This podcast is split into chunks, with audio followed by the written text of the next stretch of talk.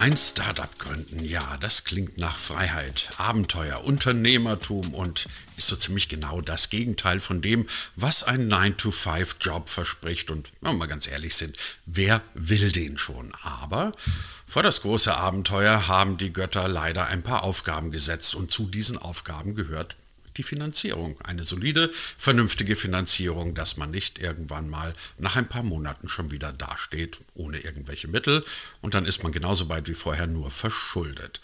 Naja, und der Gang zur Hausbank, hm, der empfiehlt sich halt leider auch nur eingeschränkt. Wie also bekommt man ein gutes Startup vernünftig finanziert?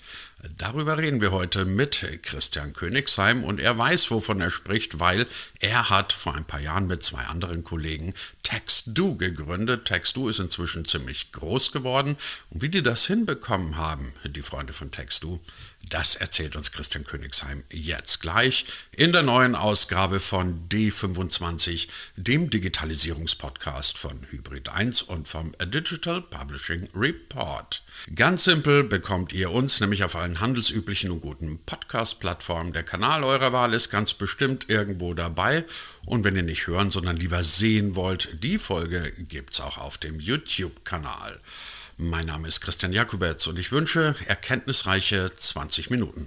Christian Königsheim, es ist ja die Zeit der Pandemie. Pandemie gilt ja auch irgendwie, oder überhaupt Krisenzeiten gelten ja gerne mal so ein bisschen als Innovationstreiber. Man hört jetzt von ganz vielen Leuten, was man nicht alles machen müsste, gerade im digitalen Bereich. Und dazu gehört dann immer auch ein bisschen Unternehmen gründen oder wie das im Neudeutsch so schön heißt, Startup. Und ich schätze mal, jeder, der sich mit dem Gedanken Unternehmensgründung Startup beschäftigt hat, wird irgendwann relativ schnell auf die Frage stoßen, wie mache ich das denn mit der Finanzierung? Wenn man nicht gerade ein paar Millionen ohnehin auf der Seite hat, ähm, dann ist das ja eine Frage, die sich sehr, sehr schnell stellt.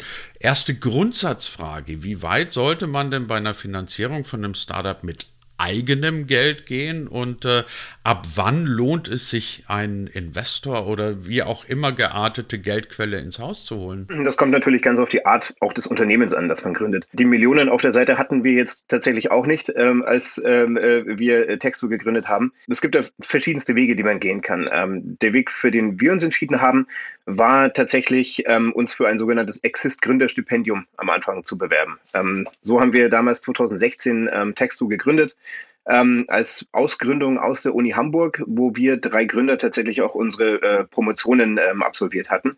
Und ähm, das ist grundsätzlich ein Programm, das eigentlich jedem Uni-Absolventen zur Verfügung steht. Ähm, teilweise auch ähm, noch Studierende dürfen auch daran teilnehmen und äh, wird von der EU und äh, vom Bundeswirtschaftsministerium finanziert, stellt Gründern ähm, ja ein gewisses monatliches Stipendium zur Verfügung, ähm, gibt auch noch ein kleines Budget für Sachmittel, man bekommt ein Büro an der Uni und das war für uns eigentlich wirklich die perfekte Konstellation für das erste Jahr. Wir haben halt sehr Greenfield gestartet, kann man sagen, also haben wirklich ähm, die, die Firma von Null aufgebaut und ähm, dort am Anfang erstmal die Möglichkeit zu haben, tatsächlich eben, ähm, naja, sozusagen in einem gewissen Kokon, wenn man so will, ähm, das Ganze loszustarten und erste Kontakte zu knüpfen, war für uns absolut Gold wert. Im Nachhinein ähm, war das auch so, dass also dieses Stipendium ist dann nach einem Jahr ausgelaufen und wir haben uns, ähm, ja sagen wir mal, gerade über Wasser gehalten ähm, aus eigenen Mitteln für ungefähr neun Monate danach. Ähm, das war zum einen eine sehr wichtige Erfahrung. Ich glaube, so eine Phase sollte man vielleicht ähm, auch äh, zumindest das eine oder andere Mal erlebt haben als Startup, einfach weil es einen lehrt, ähm, natürlich auch besonders äh, sorgsam mit den Mitteln umzugehen, die man hat äh, und möglichst kapitaleffizient zu sein. Ähm, wir haben uns dann Ende 2017 aber ähm, den äh, Hightech Gründerfonds an Bord geholt als ersten Seed Investor sozusagen und ähm, sind dort dann, äh, kann man sagen, abgebogen in die Richtung ähm, eben externe Eigenkapitalfinanzierung, also Anteile sozusagen an einen, an einen Investor zu verkaufen.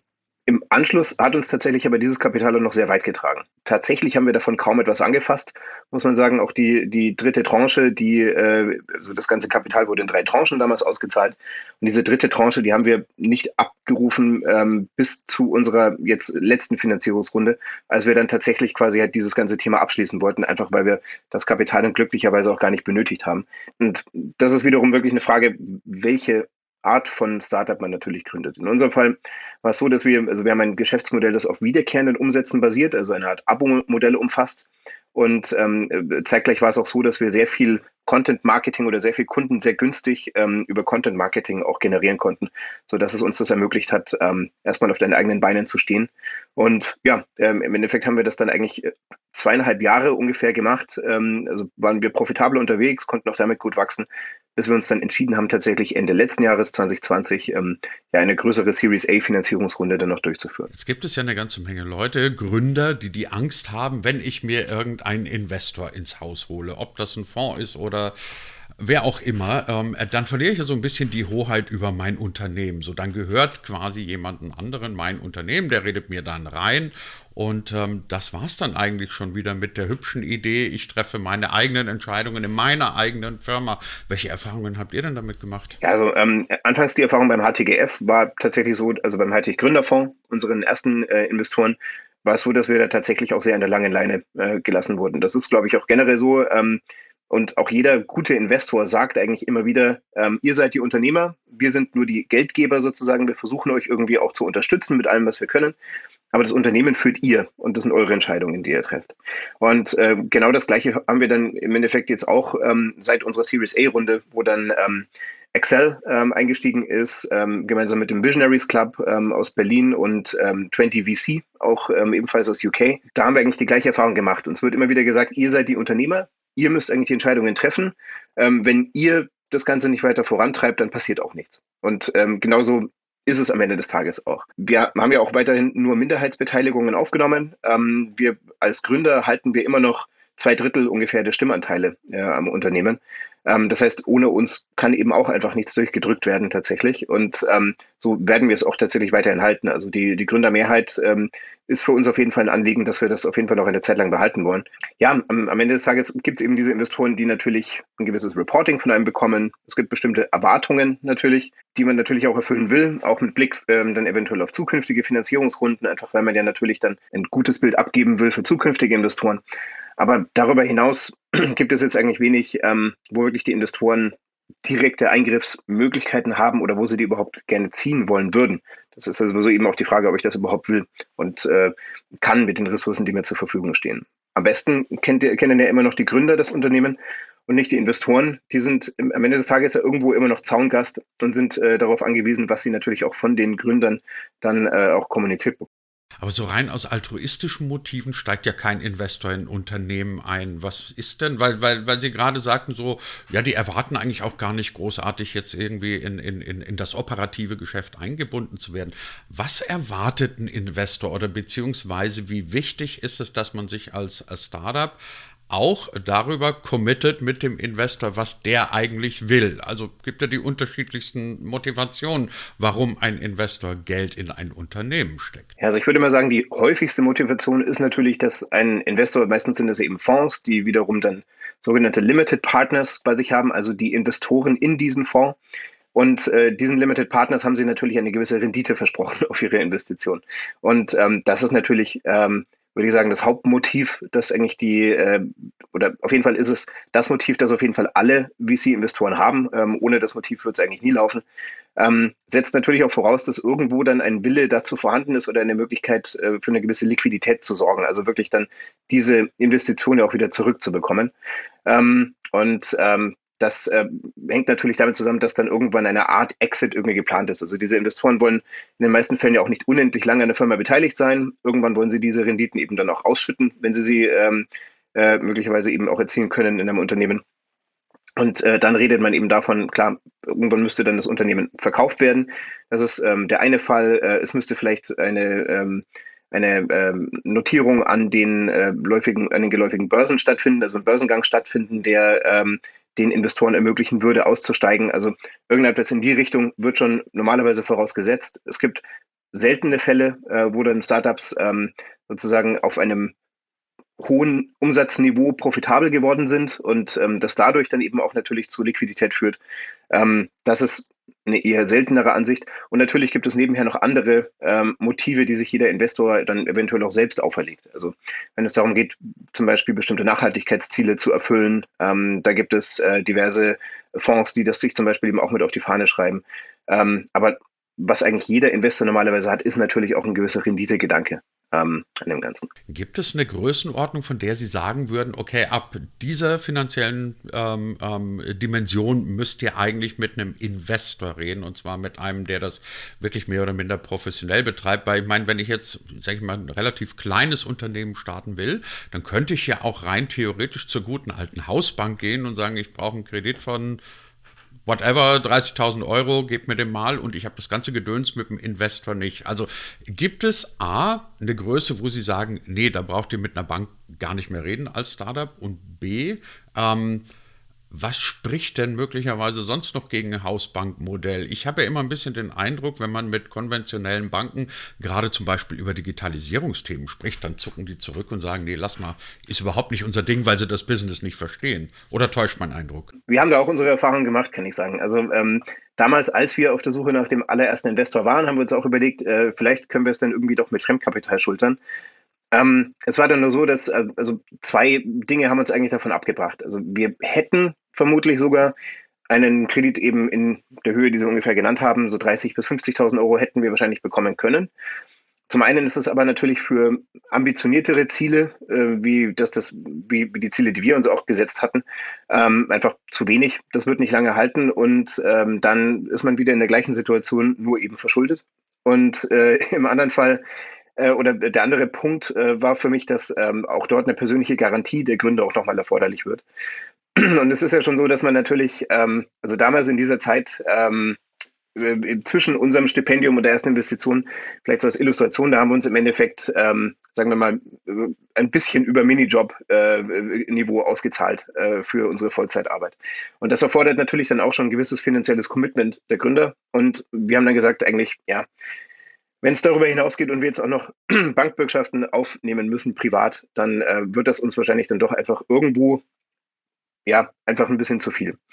Ähm, der Unterschied ist dann eben ähm, durch die Eigenkapitalfinanzierung natürlich, ähm, da sind höhere Beträge möglich. Ähm, man hat meistens auch wahrscheinlich ein tieferes Involvement natürlich der ähm, Investoren, als man das jetzt bei einem reinen Fremdkapitalgeber hat. Und ein Kernthema ist natürlich auch, warum nur diese niedrigen Beträge möglich sind, ist, ähm, dass man ähm, natürlich auch wenig Sicherheiten hat, die man zur Verfügung stellen kann.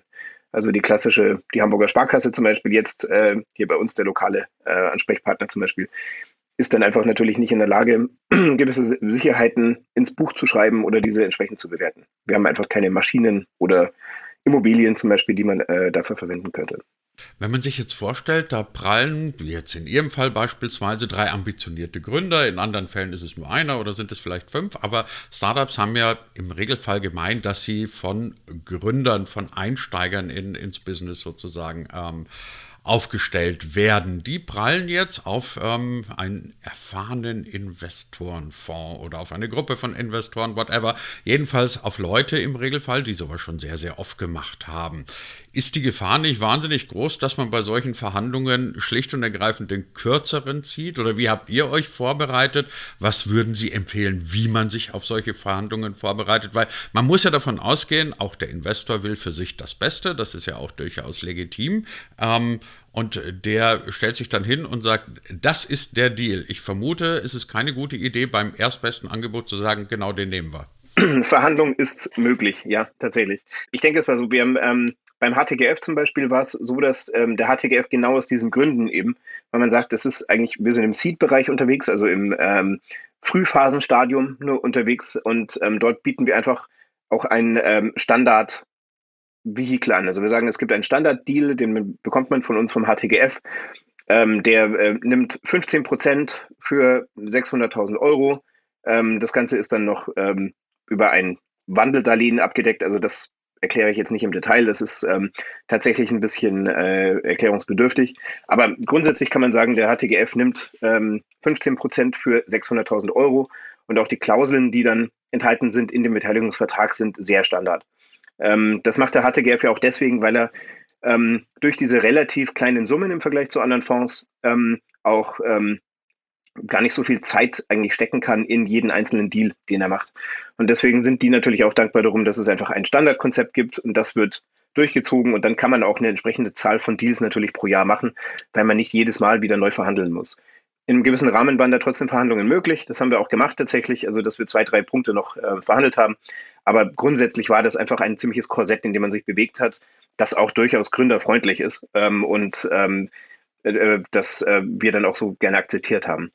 Und dieser Punkt eben, dieses gründerfreundlich, ähm, das ist, glaube ich, ein sehr wichtiger Punkt. Ähm, ich war damals noch nicht dabei, aber vor 10, 15 Jahren hat man ganz andere Geschichten gehört, wie dann teilweise eben die Gründer äh, behandelt wurden von größeren Fonds. Dort ist dann tatsächlich genau das eingetreten, ähm, was Sie gerade nannten, dass dann eben Gründer überbevorteilt wurden ähm, oder vielleicht auch teilweise sich dann in Sachen haben reinreden lassen, die vielleicht im, am Ende nicht besonders, also nicht wirklich optimal für sie waren. Ähm, mittlerweile hat man tatsächlich den Eindruck, dass sich das sehr gedreht hat. Ähm, zum einen ist im ganzen VC-Markt einfach sehr viel Konkurrenz, es ist sehr viel Kapital da und die Fonds konkurrieren zunehmend miteinander, ähm, was auch dafür sorgt natürlich, dass man vielleicht ein bisschen ähm, sozusagen die, die Daumenschrauben ein bisschen äh, lockerer zieht sozusagen. Äh, und ähm, zum anderen ist es so, dass natürlich, glaube ich, auch eine gewisse Erkenntnis stattgefunden hat, dass es für den Investoren selber ja auch nicht besonders förderlich ist, wenn er die, die Gründer total abzockt und sie das dann halt äh, bei der nächsten Gelegenheit merken, in der nächsten Finanzierungsrunde zum Beispiel, ähm, dann ähm, ja, sinkt natürlich auch entsprechend die Motivation der Gründer, sich für die Firma noch so stark einzusetzen. Und äh, das kann nicht im Interesse des Investor Investors sein. Und ähm, wir haben das auch so erlebt, jetzt in der Series A zum Beispiel. Ähm, das waren äh, absolut, Verhandlungen absolut auf Augenhöhe. Ähm, wir haben, äh, was also die, die, die Terms waren durchaus industrietypisch. Ähm, einige Dinge, die man einfach auch normal erwartet, stehen da natürlich drin, wie gewisse Vetorechte. Zum Beispiel, wenn wir jetzt anfangen würden, eine Tochterfirma zu gründen ähm, oder eine Parallelgesellschaft und langsam anfangen, so die, das ganze intellektuelle Eigentum dorthin zu verpflanzen. Da zum Beispiel gibt es natürlich ein Vetorecht von den Investoren, was ich total verstehen kann. Es gibt ähm, bestimmte Vorkaufsrechte, also in zukünftigen Finanzierungsrunden haben unsere bestehenden Investoren einfach auch das Recht, ähm, zu der gleichen Bewertung, die dann geplant ist, einfach ähm, selbst die Anteile zu erwerben. Ähm, das gibt es ebenfalls, verstehe ich auch natürlich. Ähm, also wirklich totale Standardterms sind dort enthalten, aber die Unterhaltungen waren immer auf Augenhöhe und ähm, wir sind da alle, glaube ich, sehr mit erhobenem Haupt auch rausgegangen aus den Verhandlungen. Das auf jeden Fall. Und ähm, es gibt auch natürlich so ein bisschen üblere Beispiele. Ich habe mal ein Beispiel im Kopf, das mir ähm, auch vom, vom ähm, HTGF mal erzählt wurde. Zum Beispiel war dort ein kleines Startup zu Gast, die ähm, äh, sich um eine Finanzierung beworben hatten ähm, und aber bereits im Vorfeld 40 Prozent ihrer Anteile an einen Business Angel abgegeben hatten. Und grundsätzlich macht man sich eigentlich durch so eine Aktion leider ähm, unfinanzierbar. Weil eigentlich jede kleine weitere Investition, man ist ja wirklich noch sehr, sehr früh, wenn einem nur noch 60 Prozent als Gründer gehören, ist man eigentlich nach der ersten Runde sofort in der Minderheit äh, oder in der, in der Minderheit der Anteile. Plus ist es natürlich dann auch ein sehr mächtiger anderer Investor drin, der ähm, anscheinend eben dadurch allein durch die Tatsache, dass er 40 Prozent äh, von diesem Unternehmen genommen hat, vielleicht auch nicht der allerprofessionellste Business Angel ist und mit dem weiß man natürlich auch nicht, wie die weitere Zusammenarbeit funktioniert. Und ähm, da kann man natürlich übelst in die Falle tappen. Ähm, das ähm, ist uns aber zum Beispiel eben alleine dadurch, dass wir dieses Gründerstipendium hatten, für das muss man übrigens auch keine Anteile abgeben, ähm, das hat uns eigentlich am Ende des Tages davor bewahrt, ähm, in äh, überhaupt so ein bisschen in den Sog von solchen ähm, Effekten zu kommen.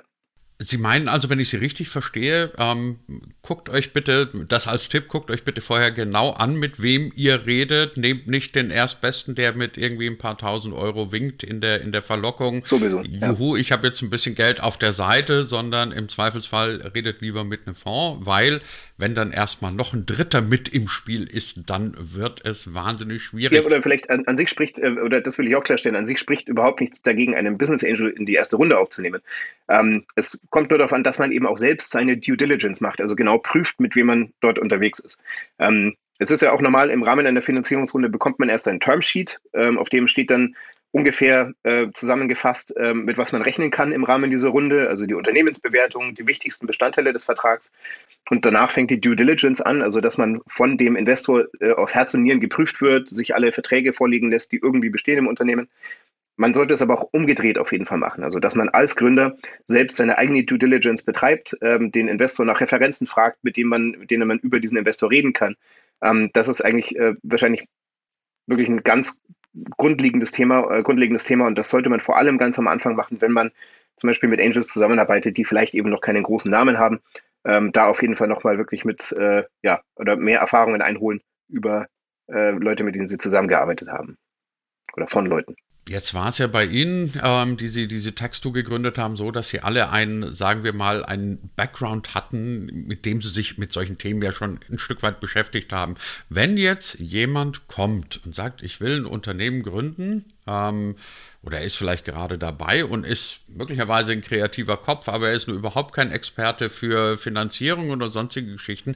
So wie Sie es geschildert haben, klingt das ja plausibel. Also mach eine Due Diligence, guck dir die Leute gut an, mit denen du arbeitest, aber nicht jeder ist in der Lage dazu. Woher kriege ich denn im Zweifelsfall jemanden, der mir bei dieser, bei dieser Bewertung meiner, meiner Finanzierung helfen kann? Das ist natürlich eine gute Frage. Ähm, wie gesagt, haben wir ja irgendwo einen akademischen Hintergrund äh, in der Gründung unseres Unternehmens. Deswegen kann ich natürlich vor allem aus dieser äh, Warte recht viel sagen. Ähm, es gibt in Hamburg als Beispiel und sowas gibt es eigentlich in jeden Städten, äh, in allen Städten ähm, oder in allen Unistädten gibt es Beratungszentren für genau diese Themen.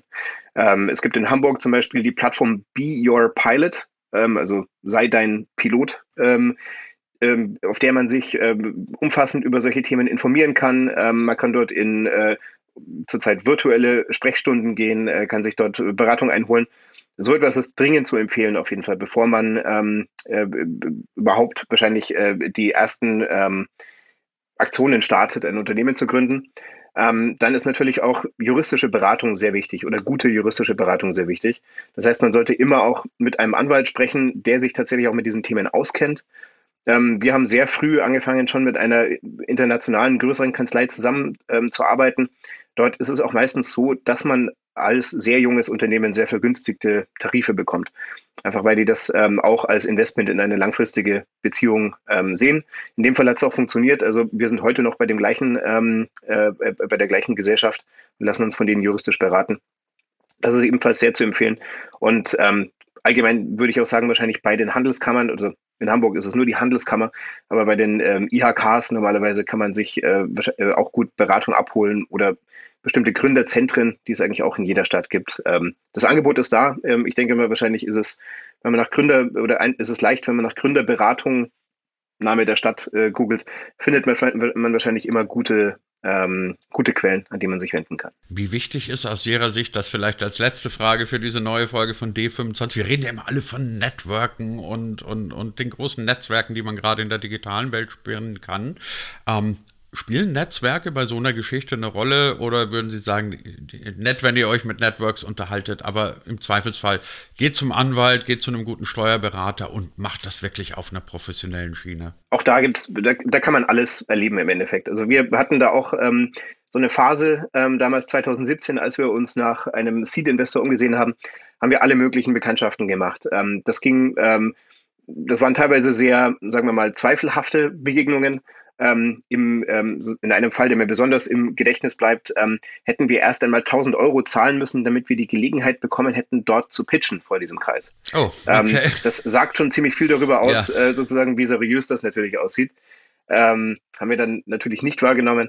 Ähm, Im anderen Fall war es aber so, dass wir auch, dass ich mehrere Pitches hatte vor sagen wir mal, äh, ja, Business Angel Clubs, ähm, die tatsächlich höchst professionell organisiert waren. Und wo wir auch tatsächlich kurz davor waren, ähm, dann äh, auch ähm, die Runde äh, darüber abzuschließen, ähm, bevor wir uns dann doch für den HTGF entschieden hatten und ähm, das mit ihm ähm, dann durchgezogen hatten. Also da kann man alles erleben. Auch da gilt wahrscheinlich irgendwie, dass man gucken sollte, welche Deals kamen bisher vielleicht aus diesen Clubs. Äh, haben die vielleicht auch eine überregionale ähm, Bekanntheit, äh, kann man darüber ein bisschen etwas rausfinden, kann man sich Referenzen einholen. Ähm, es ist oft einfach eine Blackbox leider, in die man nicht richtig reingucken kann. Ähm, ich glaube, was man aber auf jeden Fall nicht machen sollte, ist nur mit einem Netzwerk zu sprechen, weil man dann keine Vergleichsmaßstäbe hat, sondern wenn man in der, also wenn man interessiert ist an solchen zum Beispiel Business Angel Netzwerken, dann sollte man gucken, dass man vielleicht drei oder vier erwischt, einfach um so ein bisschen auch die Bandbreite einschätzen zu können, ähm, in, in der es diese Netzwerke gibt. Also liebe Hörer von D25, dann nehmen wir als Erkenntnis des Tages mit, eine gute Geschäftsidee ist das eine und das ist natürlich auch schön und toll, wenn ihr die habt, aber das Ganze richtig gut zu finanzieren und so, dass ihr nicht nach einem Jahr den ganzen Laden wieder zusperren müsst, das ist dann nochmal eine ganz andere Nummer. Wir haben heute gesprochen mit unserem Gast Christian Königsheim von Tax Duo. Ganz herzlichen Dank dafür. Vielen Dank, war mein Vergnügen hier zu sein.